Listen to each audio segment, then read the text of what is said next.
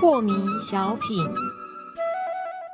张讲师您好，有一位听众朋友，他想请教讲师，他说啊，就是呢有个女子她在闯红灯，她就冲到那个马路中间哦，她就定在那边不走，那个汽车呢看到这个女子站在前面呢，她就赶快踩刹车嘛，这女子就看了他一眼，发现怎么车子不撞过来嘞，她就冲过去，然后就直接自己去撞那部车，然后就整个人趴在那个引擎盖上面了。然后开始喊说啊，你撞到我了，你撞到我了，这样。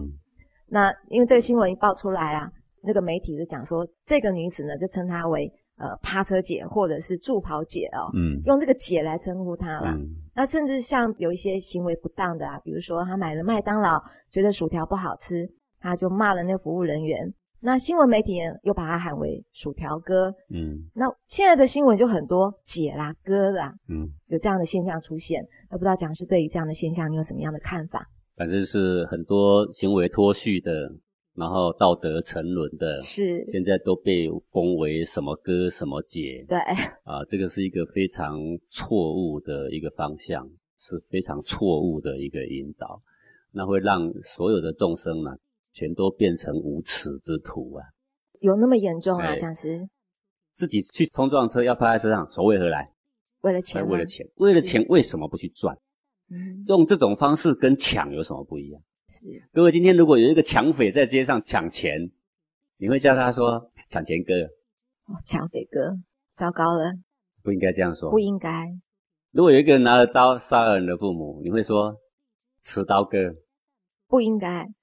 对，这叫做杀父之仇不共戴天呢。是，这个叫做杀人犯，对不对？是。好，我们一个人做错了什么事，我们应该对他的名称要证明啊。那幽默到犯什么错都可以幽默的时候，人的品格在哪里？那些小孩子整天看着新闻，他看久了，他觉得助跑哥挺好玩，嗯，也不是什么太坏的事情啊。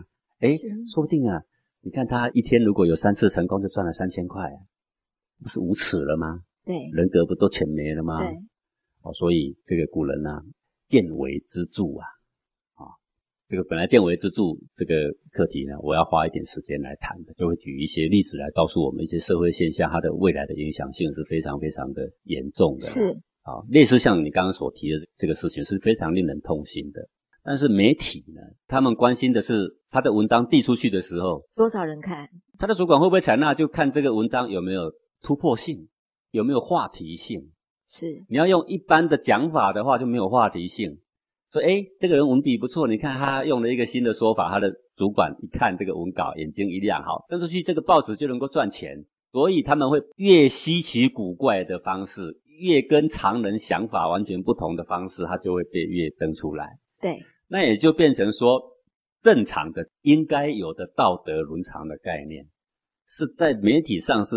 完全不能增加他们的月报率，完全不能让他们赚钱，而且会让他们亏钱。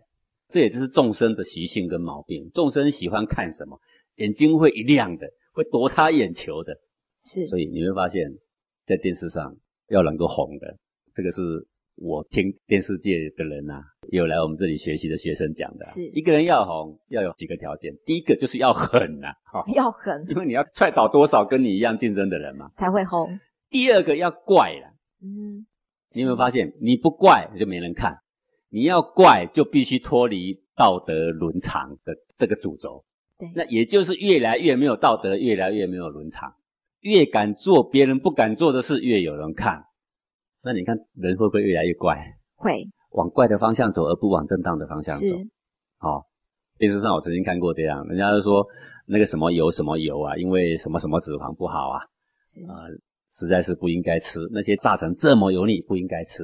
哎，有一个教人家烹调的人，你知道吗？那个是一个美国的一个很美的一个模特，嗯哼，黑人。